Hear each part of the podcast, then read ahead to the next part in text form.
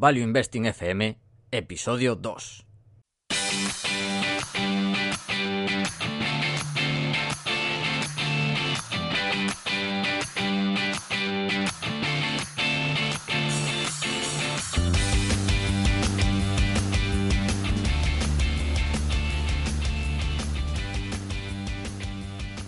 Hola, soy Paco Lodeiro. Bienvenido a Value Investing FM, el podcast semanal en el que te ayudaremos a sacarle partido a ese dinero que tanto cuesta ganar y ahorrar. ¿Cómo? A través del método de inversión más seguro, sensato y rentable, el Value Investing.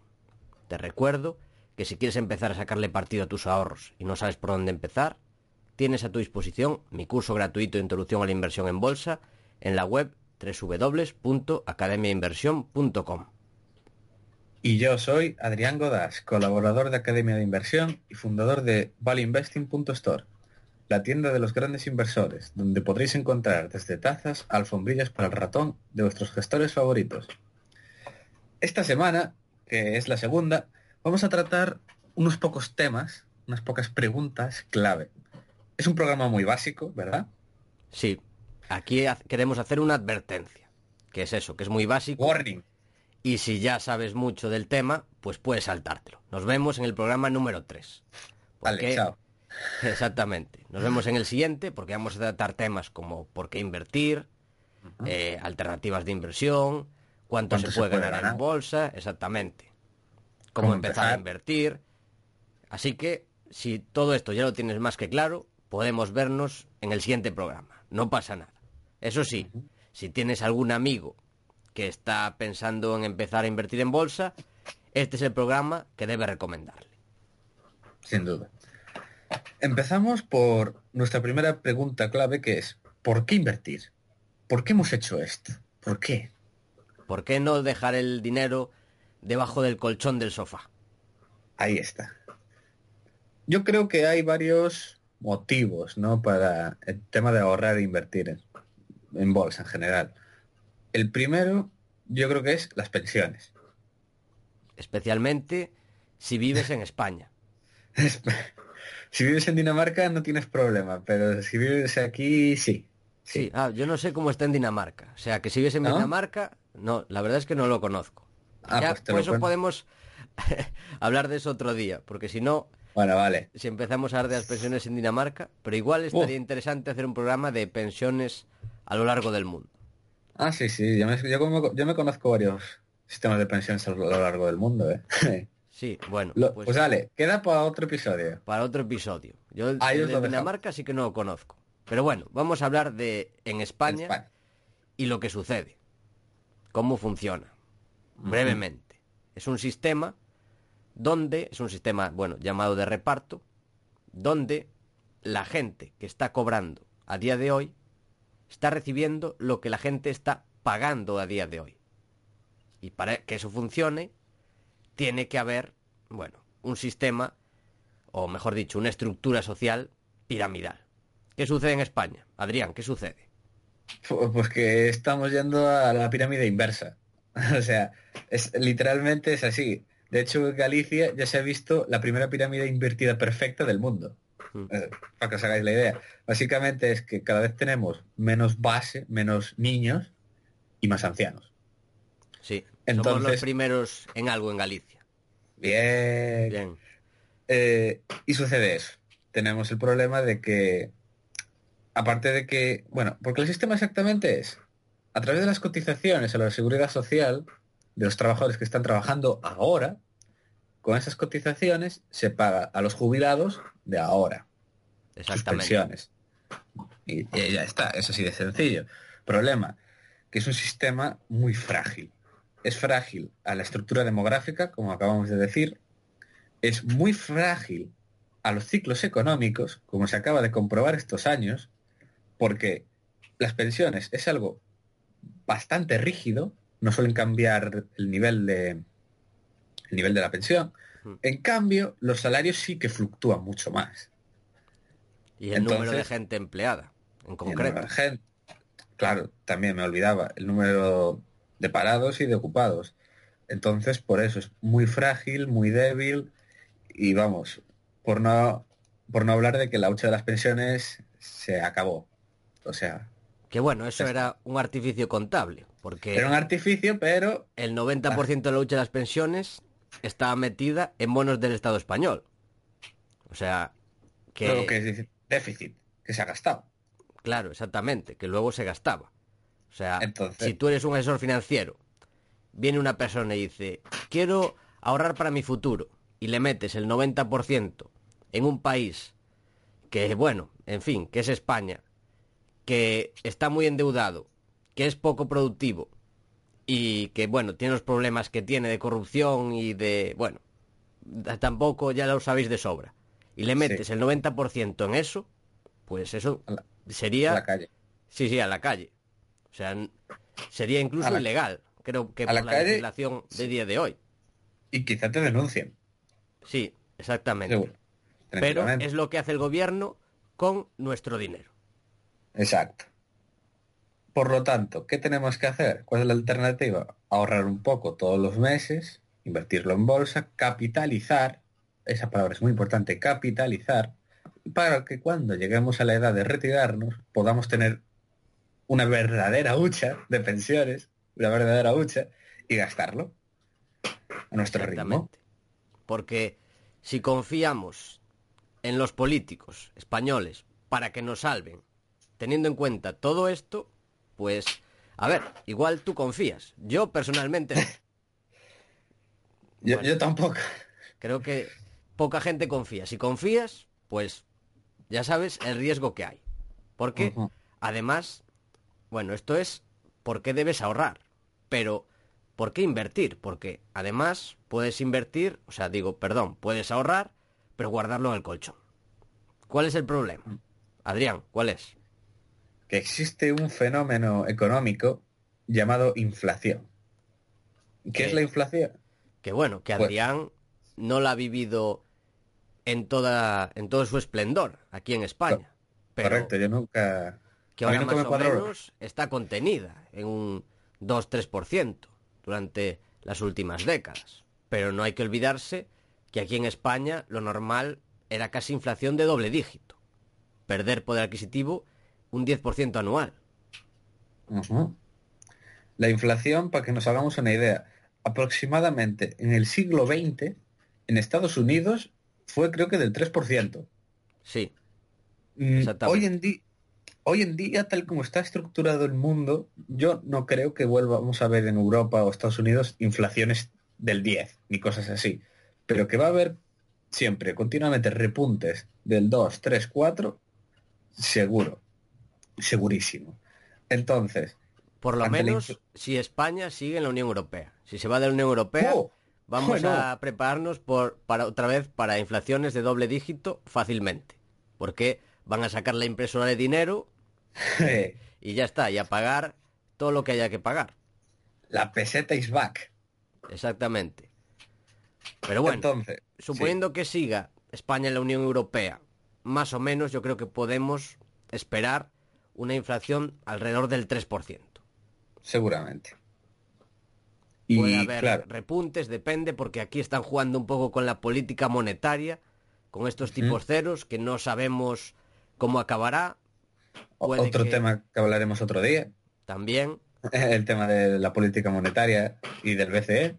sí, es otro tema complicado, pero bueno, debes tener en cuenta que, aparte de que lo de las pensiones, a ver, yo no creo que se acaben, pero van a ser mucho más bajas, y que si ahorras el dinero, pues va a perder mucho poder adquisitivo, pues son creo que dos factores que te obligan a invertir. Estás obligado a hacerlo. Claro, porque si tú tienes el dinero bajo el colchón, los precios van a seguir subiendo un 2-3%. Y ese dinero va a ser igual. Pero no vas a poder comprar lo mismo. Claro, porque además es algo que no se ve a corto plazo, pero a medida que pasan los años lo vas notando. Cuánto valía un café hace 10, 15 años y cuánto vale ahora. Y ya si vamos a décadas, pues Mm. había un ejemplo en un documental de televisión española que hablaba sobre los precios de, de la vivienda en los años 20-30. Y era que en el año 29 un chalet en Sitges, en Cataluña, costaba 40.000 pesetas, es decir, 240 euros. Un chalet. Ah, qué bien. Bien, ahora puede valer igual, eh, pues 10.000 veces más, Sí. fácilmente. Pues así es como funciona la inflación a largo plazo. A corto plazo, pues va aumentando poco a poco, pero a largo plazo, con el interés compuesto, eso se dispara. Sin duda.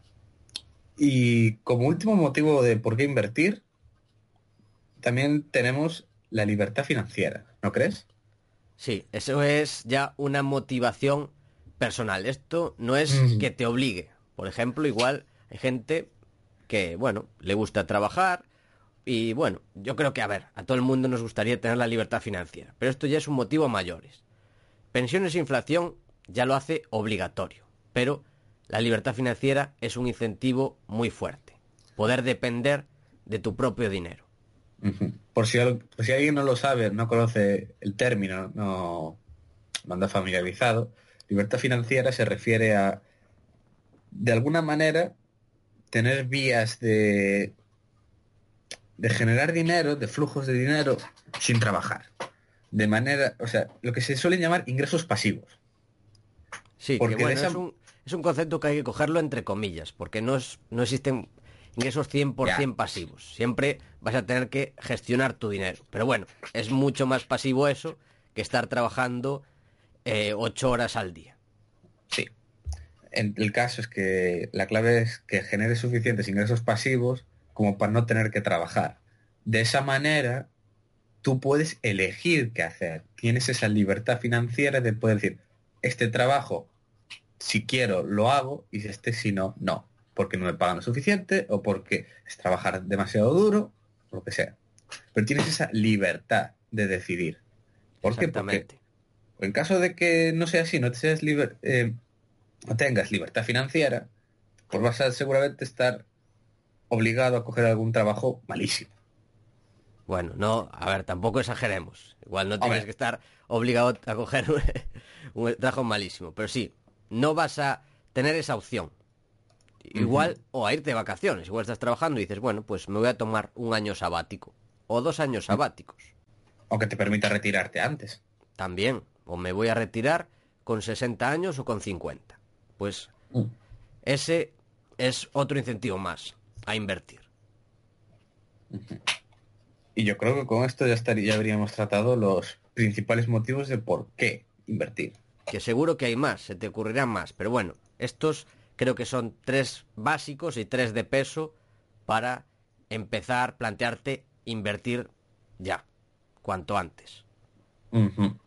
Y ahora una pregunta que nos suelen hacer muchísimo a Paco y a mí, que son las alternativas de inversión. ¿En qué podemos invertir, Paco? A ver, en primer lugar, vamos a dejar de lado las criptodivisas. Creo que merecen un capítulo propio porque es algo que no paran de, de preguntarnos, cómo invertir en Bitcoin, en Ethereum. Bueno, eso vamos a dejarlo de lado. No lo recomendamos, pero bueno, ya hablaremos de ello en otro capítulo. Pero sabemos que existe, tranquilos. Sabemos que existen. Perfecto. Ya hablaremos de eso. Alternativas. Vamos, voy a hablar un poco del oro, por ejemplo. Que es algo que antes era, mm, bueno, una alternativa que se usaba mucho. Ahora ya ha pasado un poco de moda con las criptodivisas. Mm, Y bueno, si vemos a lo largo de los 200 años, es un activo que está muy bien para conservar el poder adquisitivo. Más o menos puedes comprar lo mismo con una onza de oro en el, en el año 1800 que en el año 2000. ¿Cuál es el problema? Que no genera flujos de caja. No es un activo que, por lo menos, si lo vemos históricamente en los últimos 200 años, haya generado una rentabilidad real. Eh, digamos que funciona bien eso, para conservar el poder adquisitivo. El oro, a mí personalmente, yo no sé a ti, a mí me gusta bastante por el tema incluso de, de una vez que lo leí de Taleb, el efecto Lindy, que dice que Hmm. cuanto más ha existido algo, más durará. Entonces, el oro lleva siendo dinero desde que el hombre es hombre. desde que se inventaron las monedas, el oro siempre ha valido lo que es. O sea, ha sido probablemente el mejor activo de reserva de valor. Exactamente. Es algo de reserva de valor. Esa es la clave. Lo, llevan haciendo desde Mesopotamia. O sea, y seguramente lo sigue haciendo. Sí. Pero esa es Otra... Reserva de valor, pero no algo con lo que generar una rentabilidad alta a largo plazo. Porque también hay que entender que hay un coste de oportunidad de comprar oro. Si el oro te va a dar una rentabilidad de eso del 3% para no perder poder adquisitivo, es posible que busquemos algo que dé mayor rentabilidad. Más que nada, y tiene ese coste el oro. Pero, bueno, por lo menos sabemos que está ahí esa opción. Sí. Otra alternativa, los inmuebles. Invertir en real estate e inmobiliario. De esto casi mejor va a hablar Paco porque yo soy un jovenzuelo, yo no, no me ha tocado todavía el momento de buscar casa ni de andar mirando por ahí chalés, ni, ni pisos. Así que esta parte te la dejo a ti. Perfecto. Bueno, aquí hay que decir que esto, a diferencia del oro, que el oro es un bien fungible, da igual una onza de oro que otra onza de oro, aquí sí que hay diferencias. Puedes buscar y encontrar chollos en inmuebles. Así que también depende de cuándo los compras. Por ejemplo, quien compró una vivienda en 2007 seguramente ahora se estará arrepintiendo. Pero quien la compró, pues igual hace 20 años, o la compró en 2009, 2010, cuando estaban muy bien de precio, como yo, por ejemplo, que aproveché la oportunidad y compré un inmueble a un precio pues muy bueno, en este caso puede haber oportunidades. A largo plazo, según un estudio creo que era de Schiller, eh, la rentabilidad de los inmuebles pues no suele ser muy alta, suele ser similar a la del oro. O sea, mantiene el poder adquisitivo y poco más. En general, de media. Insisto, aquí importa también comprar barato. Buscar y intentar buscar chollos, comprar pisos eh, en un momento bajo del ciclo por menos de lo que puede valer en un entorno normalizado. ¿Qué problemas hay? Aquí, bueno, comentar un problema, que si inviertes directamente es difícil diversificar. Eh, porque suele ser, bueno, depende de tu patrimonio. Si eres Amancio Ortega, no. Se compra un edificio y le da igual. Pero para personas que tienen un patrimonio de 100.000 euros, pues si compran un piso, pues ya se lleva el 100% de su inversión y tendría un patrimonio mal diversificado, porque eso sería solo un activo y además estaría expuesto al riesgo del país, en fin, un activo muy mal diversificado. Y recordad lo que dicen los agentes inmobiliarios. Localización, localización, localización. También. Es muy, es muy importante también dónde lo cogéis. Exactamente. Quien compró, por ejemplo, un piso en el centro de Madrid hace 20 años, no es lo mismo que comprarlo en el centro de Ferrol hace 20 años. Porque, a ver, Ferrol es un, en Galicia ha sido, bueno, una ciudad que ha tenido bastantes problemas. O lo mismo en Detroit. Ferrol es el Detroit gallego. Sí, sí, Básicamente. Pero en vez de pues coches, aquí hacían barcos. Exactamente. Ahora parece que se está recuperando un poco el tema de los barcos, pero quien compró hace 20 años, pues seguramente se arrepiente. Quien compró hace 20 años en el centro de Madrid, pues su piso seguramente valdrá muchísimo más. Y pasamos a hablar de la tercera alternativa de inversión, el emprendimiento. Emprender. Madre mía, esto está ultra de moda, me parece a mí, en boca de los, en general, en la televisión y en los políticos, ¿eh? emprender. Yo es que lo estoy escuchando en todos lados, ¿eh? En la universidad, en la televisión. Yo no sé tú. Es que los políticos piensan lo que se va a llevar, se va a llevar su más de la mitad del pastel, normal que se les llene la boca agua, para luego hacer rotondas y cosas así. rotondas. Pero, bueno, el significado real. no vamos a hablar de los políticos, vamos a hablar, que es un tema vetado aquí, vamos a hablar de emprender, que es algo que puede ser de lo más rentable que exista. sin duda. Mayor rentabilidad sobre el capital empleado. Bueno, vas a tener que necesitar trabajo, vas a tener que necesitar una, bueno, vas a necesitar una buena idea y sobre todo, bueno, lo que dije, trabajo duro. Pero puede ser algo muy rentable. El problema, que normalmente los nuevos negocios fracasan. Ese es el problema. Hay, hay un dato que es muy importante, a mí me- yo creo que es que no se dice lo suficiente, y yo creo que también es necesario, porque si no nadie emprendería, eh, es que el 80% de los negocios no sobrevive, no sé si era tres o cinco años. Mm, Sí, exactamente. O sea, sobreviven, vamos, las buenas ideas, así de claro. Como por ejemplo Value Investing Store, que va a sobrevivir 100 años De- mínimo. Décadas. Eso, eso va a durar más que el oro, ya veréis. Eh, ojalá, ¿eh? Pero vamos a ver, hay que ser claros. El emprendimiento es la única manera de volverse ultra mega millonario.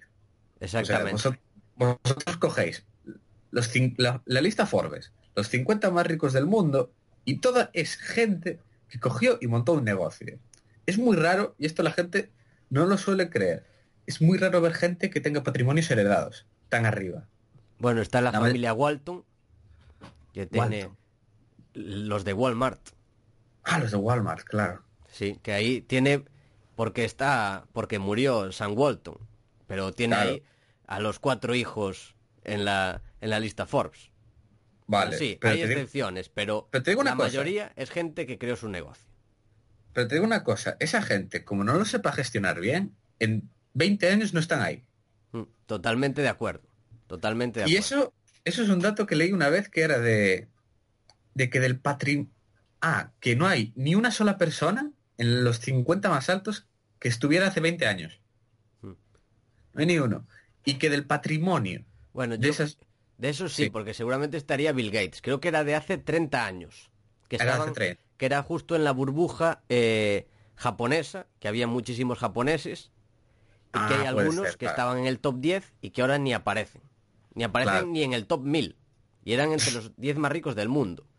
Y la mayoría del top 10 está completamente desaparecido, porque Sí. no solo hay que llegar, sino mantenerse, que es lo difícil. En Es el mundo muy de la raro. empresa es duda.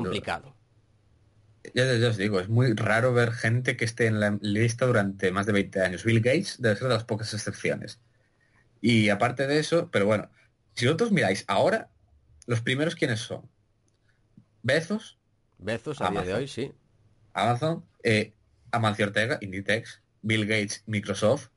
Eh, está un francés que creo que es una marca de lujo, no me viene ahora el Sí, nombre. El de Louis Vuitton. El de Louis Eh, Vuitton. Franz- A- Anol, no sé si es François Anol. Bueno, es un nombre Ar-. Arnold o algo así, sí. Sí, bueno, ahora no me sale. Pero sí, Y todos gen- gente así que fundó negocios. Así de simple. Pero claro, es lo que hemos dicho, también la tasa de fracasos es enorme. Más alternativas de inversión, donde meter el dinero.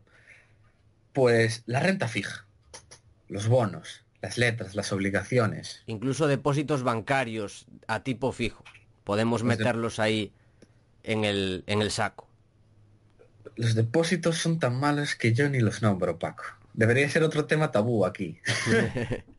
Ah, Y sobre todo a día de hoy que no te dan ni para cubrir la inflación. Te dan igual un 0,4%, siendo la inflación el uno y pico. O sea, pierdes Sí, poder sí. adquisitivo.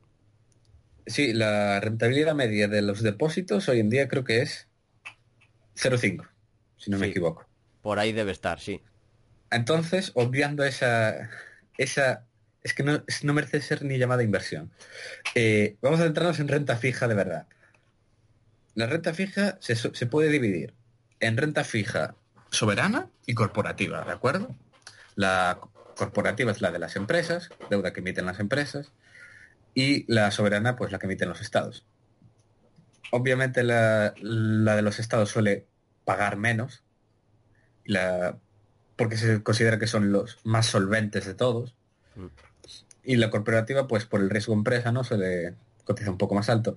Pero últimamente, estos años después del experimento monetario, Mm. vi una gráfica que decía que el, el high yield, las empresas de bonos basura, Sí, sí. ya, co- ya cotizan casi el nivel de los estados. O sea, o- ojo lo que puede salir de aquí. ya lo comentaremos, ¿verdad? Lo de que vemos una burbuja en renta fija. Sí, sí. A ver, es algo clarísimo. Es algo que, que además cuando explote, ojo, que se va a llevar mucho, muchos activos y dinero por delante. Pero bueno, aún así, si quieres invertir en renta fija, debes tener en cuenta una cosa. Tú estás poniendo dinero a 10 años vista, ponle, porque renta fija, los bonos hay, te los hay a un año, dos, cinco, a 30. Han sacado un bono en Dinamarca que es a mil años. Sí, a mil años. los hay, o sea, los hay perpetuos también. Y tú estás dando dinero a cambio de un cupón anual. Y luego cuando se pase el, el, vencimiento, que se llama, cuando acaben esos 10 años o mil años, pues te devuelven el principal que diste. Problemas. Que los bonos ante la inflación lo suelen hacer bastante mal. Y, otro tema muy importante que la gente no sabe es que creen que la renta fija es fija de verdad y no lo es. O sea, el precio del bono está cotizando en mercados secundarios, se está moviendo. Tú puede que pierdas dinero. Exactamente. Si compras en mal momento y vendes en mal momento, es fácil perder dinero invirtiendo en bonos. También, bueno, hay que decir que los bonos en términos históricos, no han sido una mala inversión, han conseguido cierta rentabilidad por encima del oro, creo que están los bonos en el entorno del 3, mm, entre el 3 y el 5% real después de inflación, pero... Ah, los de medio plazo creo que sí, un 4% o algo así. Sí, más o menos, del 3 y el 5% eh, en términos reales.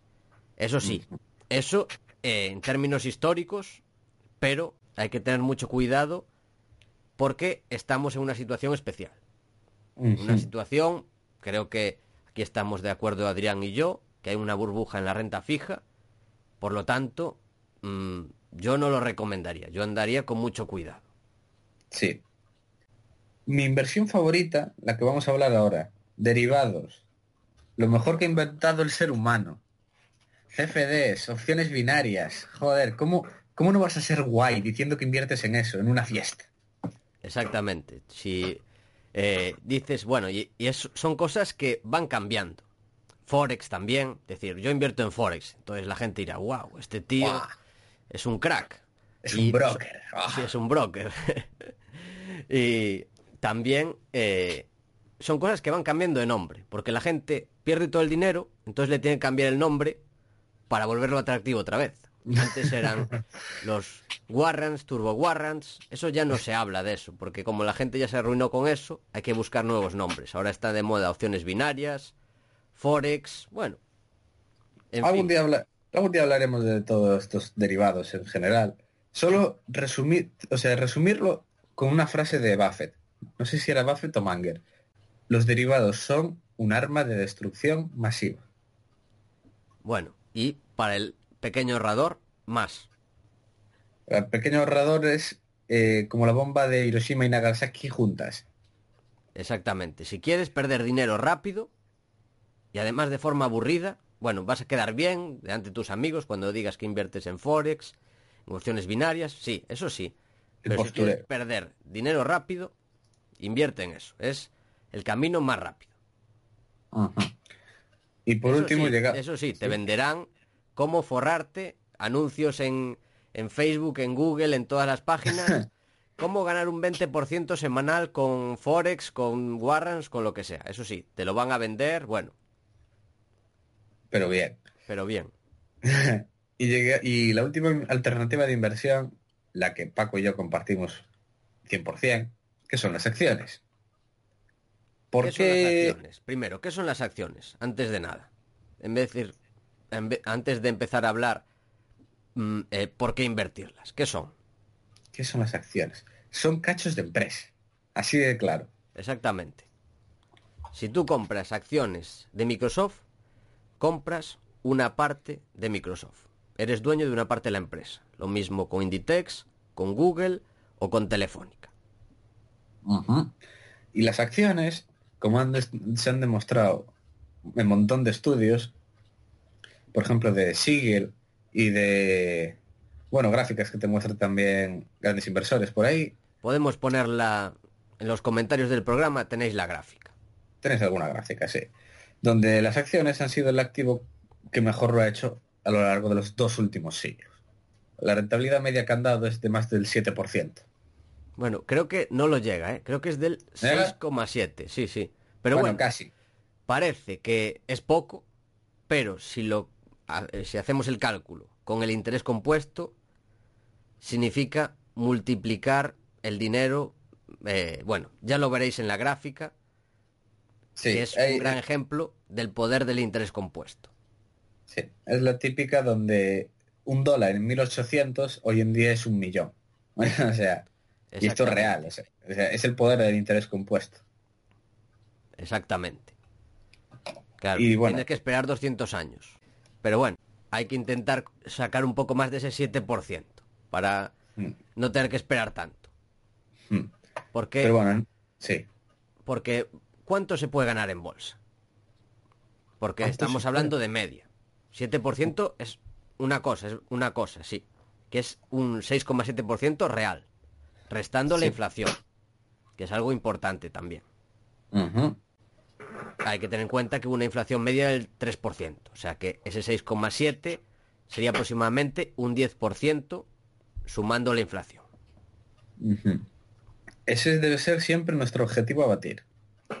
Aproximadamente tratar de sacar más de un 7% al año. Pero vamos a hablar de cuánto prometen algunos. ¿Cuánto, ¿Cuánto se puede ganar? A mí es que a mí Facebook me dijo que podía ganar un 100% al mes. ¿Al mes? No está mal. Está bien, ¿no?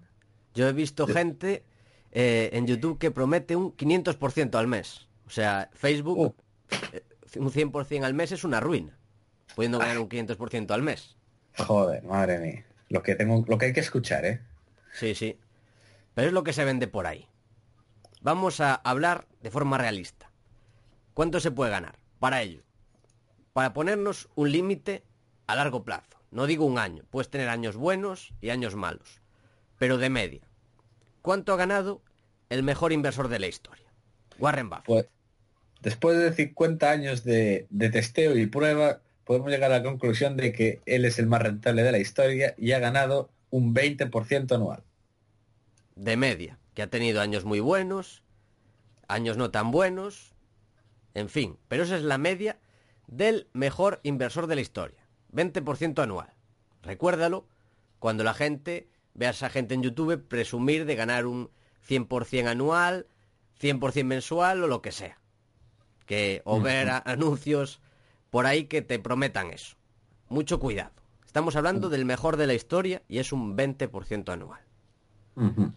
Luego hay otro, bueno, hay otros inversores que también han logrado rentabilidades impresionantes de sí, del 15, 20, 25, incluso 30, pero suele ser siempre a mucho más, mucho menos años. Exacto. Por, ejemplo, Jim Rogers, eh, Joel Greenblatt, esa, gente te, llegó a hacer que el 40-50 durante 10 años. Porque son 10. O, Soros, que... un 31, ¿no? 29, 31 durante 15 años. Sí, Soros te hizo 25 puede ser durante 20 años o 30. Pero claro, es que 50 años, más de 50 ya, lleva haciendo Buffett. Y ha llegado al 20. Exacto. O sea que, bueno, ya tenemos un marco de referencia. La media, aproximadamente un 10% después de inflación. O bueno, depende de la inflación. Ponle un 9, 10. Y tenemos a Buffett un 20. ¿Cuánto puede ganar un inversor particular? Con formación, por supuesto, porque sin formación lo normal es que pierda dinero. Eso hay que tenerlo claro, es lo que suele pasar. Que la gente invierta en, en fin, a, Bengoa. A Bengoa. Popular. Popular. En fin. Tesla. Eso ya lo veremos. Ya hablaremos de Tesla otro día. Sin duda. Eh, es donde invierte la gente. Que no tiene formación en lo que está de moda y suele acabar perdiendo mucho dinero. Teniendo en cuenta eso entre el 10 y el 20, mm, eh, con formación, ganar algo más del 10 es posible, factible, No es fácil, hay que formarse, pero sí un- entre un 10 y un 15 es factible y más de un 15% anual sostenido en el tiempo, pues es muy, muy, muy difícil. Ahora bien, también hay que decir una cosa. Eh, los inversores particulares tienen una ventaja frente a los grandes. Y es el tema de las empresas donde pueden entrar. También, muy Tenemos la, tenemos la suerte de que nosotros podemos entrar en microcaps y smalls que un gran gestor no puede. Por el tamaño de... empresas que no están seguidas en absoluto por el mercado Claro. y ahí buscando mucho se puede encontrar gangas. Eso sí, con mí formación, porque también hay muchísimas trampas y es muy fácil perderlo todo con este tipo de empresas. Mm, Sin duda. Un, un tipo de... Un tamaño de empresa que... No sé por qué, yo suelo tender mucho a él y que me suele dar muy buenos resultados. Son empresas de en torno a 100 millones. Mm. Porque es un tamaño que, que no son micros, no son nanoempresas, ya tienen cierto tamaño, pero que los fondos no suelen poder entrar, salvo que sean pequeños. Un fondo de. Un fondo de. De mil millones te va a poner entrar con una posición muy pequeña. No va a poder entrar a tanto como le gustaría. No, es que un fondo de mil millones, una empresa de 100, si invierte un 1%, se compra el 10% de la empresa. Por eso, por ese motivo, no entran este tipo de empresas, porque además no tienen liquidez. Porque para comprar un 10% de la empresa, a ver Jo. cómo lo hacen. Si lo hacen en mercado abierto. Por eso, Por eso los inversores particulares tenemos esa cierta ventaja y podemos también muchas veces obtener rentabilidades muy altas. Yo me sé de particulares que lo hacen muy bien y pueden ganar el 30. Gracias a esto, sobre todo en microcaps. y también, bueno, a la capacidad de concentrar más la cartera. Una vez También, que tienes sí. ya cierta formación, yo esto no lo recomiendo nada más empezar, pero puedes tener una cartera, pues si quieres, de cinco empresas. Un profesional no puede. Tiene que tener, es algo que hablábamos, en España, la regulación creo que es las eh, cinco primeras empresas, ¿no? ¿O cómo era? Uf, es que era muy complicado. Era Bueno, que la ya mayor- no me acuerdo, pero sí, tiene que tener unas 20 empresas. Sí, al final por... No puede concentrar mucho la, la cartera. Ahora no Sí. me salen los números, pero tiene que tener una cartera bastante diversificada por ley. Sí. Ninguna posición puede superar el 10%. Creo que son... Sí, Las top 10 no pueden superar el 40 o algo así. sí, algo Y- y sí vamos. me suena. Vamos, que al final acaban teniendo como mínimo 20. Sí, exacto. Como mínimo.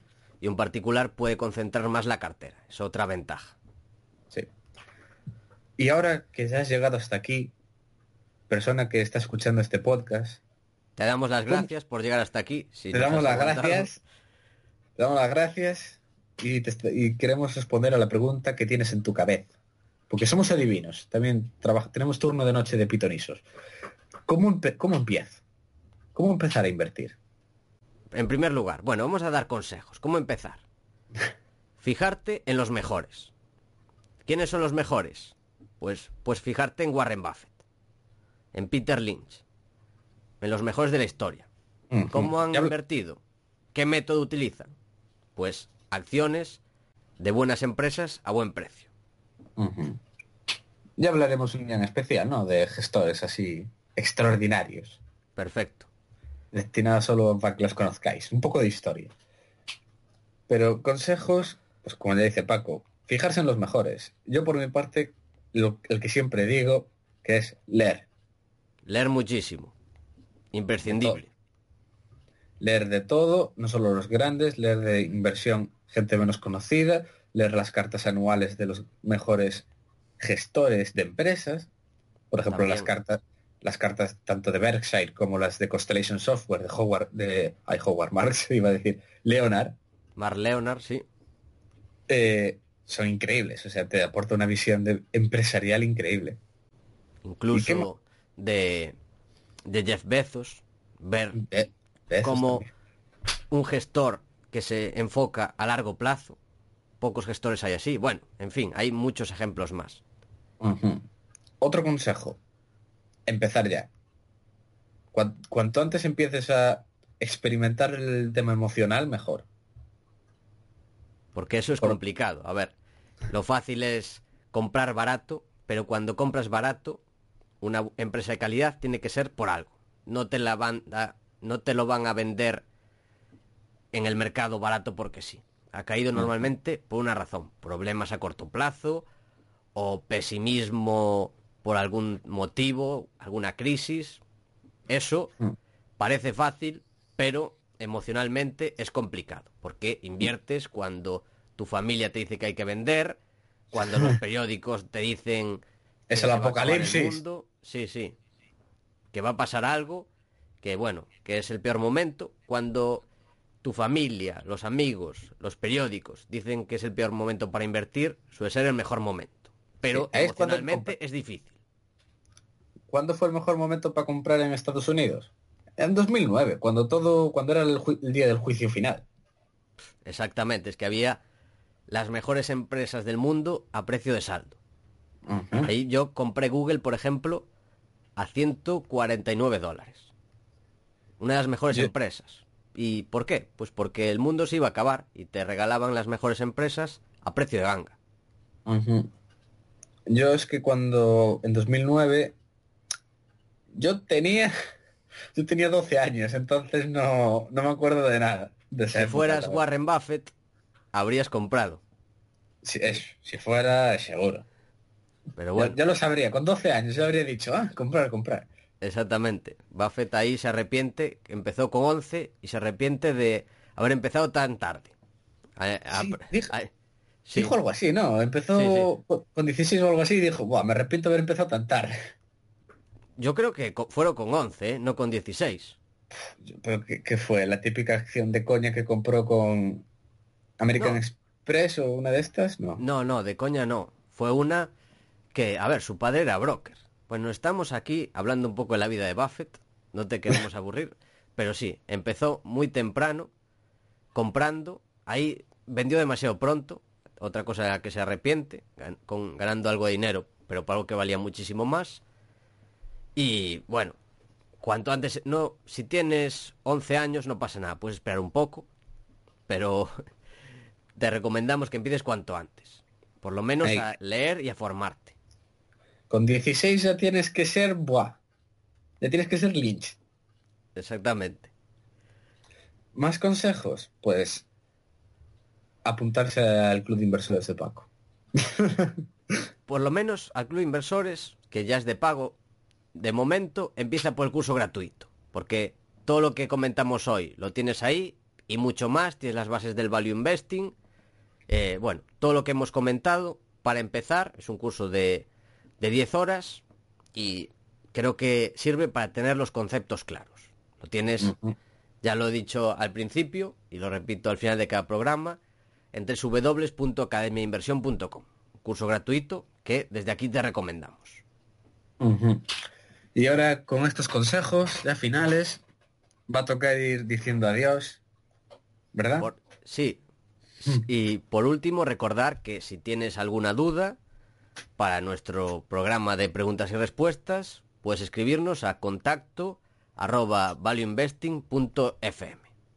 Y esto ha sido todo por hoy. Recordad que podéis comprar productos de los grandes inversores mencionados en el podcast en valueinvesting.store. Desde aquí Paco y yo nos despedimos. Que el valor te acompañe.